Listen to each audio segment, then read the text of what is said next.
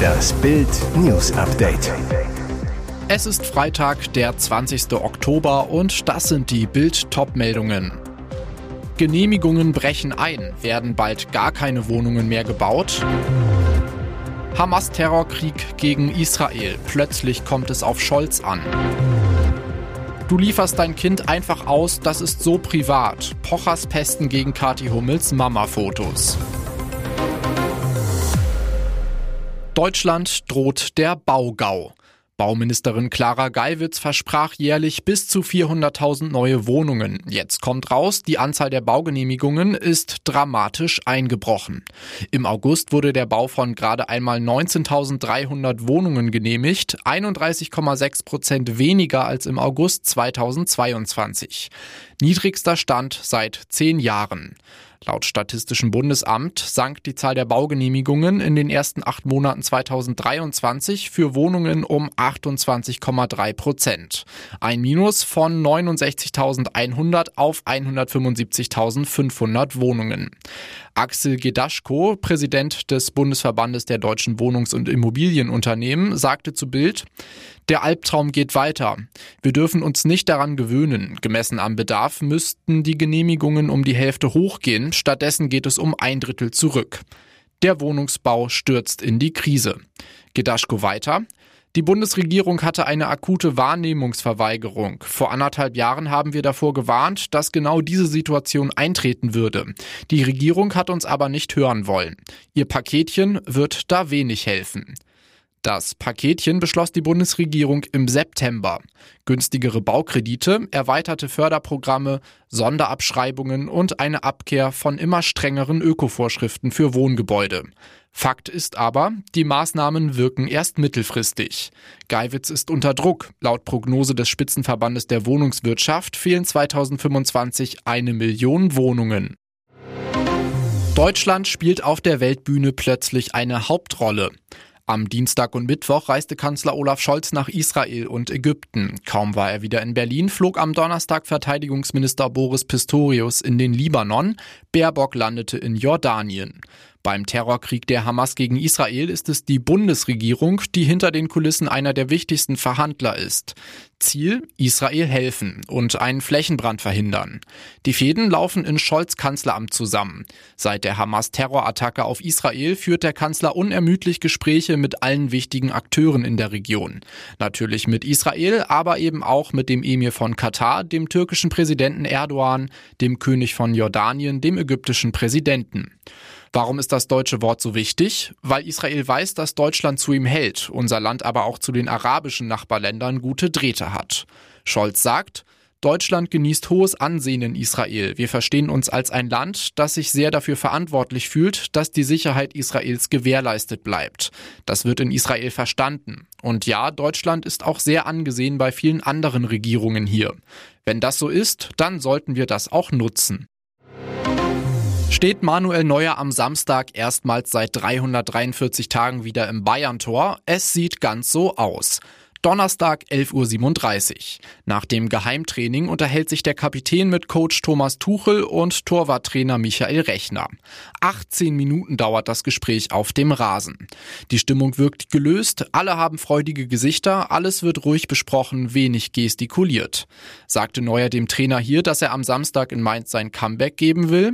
Fakt ist, zehn Monate nach seinem schweren Bruch des rechten Schien- und Wadenbeins beim Skiunfall trainiert der Nationaltorwart seit Tagen ohne Probleme. Auch die Folgeschmerzen in der linken Wade sind weg. Bild weiß, Neuer hat von Ärzten und Physios grünes Licht für sein Comeback, das er seit der Rückkehr ins Mannschaftstraining am 28. September anpeilt. Intern setzt Bayern nach Bildinformationen sehr auf die Selbsteinschätzung von Neuer. Der Weltmeister von 2014 verfügt über viel Comeback-Erfahrung, nach unter anderem insgesamt vier Mittelfußbrüchen. Natürlich trifft Tuchel am Ende die Entscheidung, wer beim Auswärtsspiel in der Startelf steht, aber der Coach vertraut Neuer sehr. Als Paar sind sie Geschichte, als liebevolle Eltern teilen sie immer noch ähnliche Ansichten. In der neuesten Folge ihres gemeinsamen Podcasts Die Pochers echauffieren sich Oliver und Amira Pocher diesmal gehörig über eine andere prominente Mama, Influencerin Kati Hummels. Kathi Hummels Sohn möchte keine Fotos mehr von sich im Netz haben und das hat Kathi Hummels auch direkt respektiert und nochmal vier Fotos mit ihm gepostet. Der Comedian geht aber noch einen Schritt weiter und grübelt, ob und wie ein Fünfjähriger einen solchen Wunsch bereits derart klar kommunizieren könne. Pocher? Oder vielleicht hat Mats gesagt, dass der Ludwig das bitte sagen sollte, weil der Mats würde das auch ganz gut finden. Oder sagt er es von allein und merkt er das halt, wenn man Fotos von ihm macht. Amira jedenfalls findet Katis Sinneswandel richtig und gut.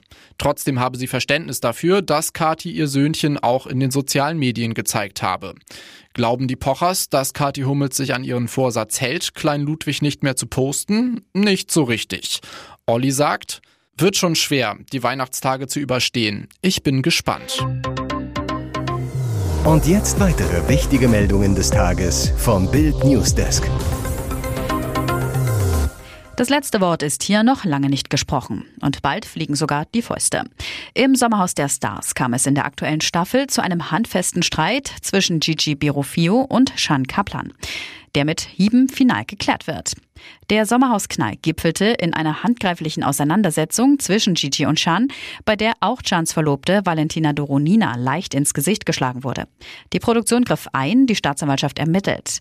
Valentina und Chan sowie Gigi und seine Freundin Dana Feist mussten das Sommerhaus vorzeitig verlassen. Doch damit ist der Streit nicht beendet. Im Gegenteil, am 4. November stehen sich Gigi und Chan beim Fame Fighting, dem großen Boxevent von Bild Plus, im Ring gegenüber. Welche zwielichtige Rolle spielt Putins Russland im Krieg gegen Israel? Vor anderthalb Wochen startete die Hamas einen Terrorangriff auf Israel. Tausende Menschen starben und viele Zivilisten wurden als Geiseln verschleppt. Experten sind sich einig, damit dieser brutale Angriff auf Israel überhaupt funktionieren konnte, brauchte die Hamas Hilfe und wahrscheinlich sogar grünes Licht. Nicht nur von Geldgebern in Katar, sondern auch der Mullah-Regierung im Iran. Das iranische Regime unterstützt die Terrorgruppe Hamas schon seit Jahrzehnten mit immensen Geldsummen, militärischem Training, Waffen und Geheimdienstinformationen. Doch der Terrorkrieg der Hamas ist nicht der einzige Krieg, den das Mullah-Regime unterstützt. Auch in Russlands Angriffskrieg gegen die Ukraine mischen die Mullahs kräftig mit. So lieferte Teheran unter anderem Kamikaze-Drohnen und Gradraketen an die russische Armee, die diese wiederum gegen die Ukraine einsetzt. Ein Kriegspakt zwischen Putin und den Mullahs, in dem nun wieder Russland liefern musste. Iranische Terrorgüter gelangen über russische Militärflughäfen über Syrien in den Libanon und so an die Grenze Israels. Und sogar die Waffen, die Irans Marionettenterroristen Hezbollah gegen Israel nutzen, stammen teils aus Russland. Videos der Islamisten beweisen, dass mittlerweile täglich russische Lenkraketen vom Typ Kornet gegen israelische Militärposten und Panzer an der Grenze zum Libanon eingesetzt werden. Das ist ein echter Sportknaller. NFL-Club New England Patriots holt sich Verstärkung und die kommt aus Deutschland. Der frühere Fußballprofi Oliver Bierhoff übernimmt rund zehn Monate nach seinem Aus beim DFB wieder eine Position und wird Berater beim amerikanischen Footballteam New England Patriots. Dies teilte der NFL-Club mit. Oliver Bierhoff zu seinem neuen Job. American Football ist ein großartiger Sport und allerbeste Unterhaltung. Ich bin schon seit Jahren ein riesiger Football-Fan, liebe die Leidenschaft, die Athletik und die Spannung des Spiels. Ich bin stolz, künftig Teil der Patriots-Familie zu sein und freue mich darauf, das Wachstum dieser erfolgreichen Sport-Franchise in Europa zu unterstützen. Insbesondere auf dem deutschsprachigen Markt sehe ich großes Potenzial, American Football und die New England Patriots noch populärer zu machen. Bierhoff soll den Patriots vor allem bei den Expansionsplänen im deutschsprachigen Raum helfen. Der ehemalige Stürmer war jüngst auch dabei, als die deutsche Nationalmannschaft bei der noch von ihm geplanten USA-Reise auf dem Patriots-Gelände in Foxborough eine Trainingseinheit abhielt. Karl Theodor zu Guttenberg, seine Frau nahm ihm die Pillen weg. Der Ex-Verteidigungsminister zeigt seine verletzliche Seite. Er versuche mit dem Bewusstsein für die Kostbarkeit des Moments durchs Leben zu gehen. So gefühlig schreibt Karl Theodor zu Guttenberg im Vorwort seines neuen Essaybuchs Drei Sekunden. Ganz offen erzählt der Ex-Verteidigungsminister darin auch von seiner Midlife-Crisis. Die habe er mit einer Karriere im Springreiten bekämpfen wollen. Dabei verletzte sich zu Guttenberg vor rund sechs Jahren in den USA so heftig, dass er mit Knochenbrüchen ins Krankenhaus musste. Noch Ehefrau Stefanie stand ihm zur Seite. Er im Buch Sie nahm mir die vom Arzt verschriebene Dose Oxycodon weg. Von dem Schmerzmittel kann man schnell abhängig werden. Gutenberg gesteht außerdem, auch mir sind Depressionen nicht fremd. Und er kritisiert, dass man in Deutschland nicht gern über diese Krankheit und übers Scheitern spricht. Mit seinem Buch macht er nun einen mutigen Anfang. Mit einer Kuppel voll funkelnder Sterne, Jadas Sexzimmer für Will. Weihnachten ist zwar noch ein paar Wochen hin, aber sie ist schon jetzt in Auspacklaune. Jada Pinkett Smith hat gerade ihre Biografie Worthy veröffentlicht. Wer keine Zeit für den 416 Seitenwälzer hat, macht nichts, denn die Ehefrau von Megastar Will Smith haut gefühlt jeden Tag einen neuen Kracher aus ihrem Leben raus.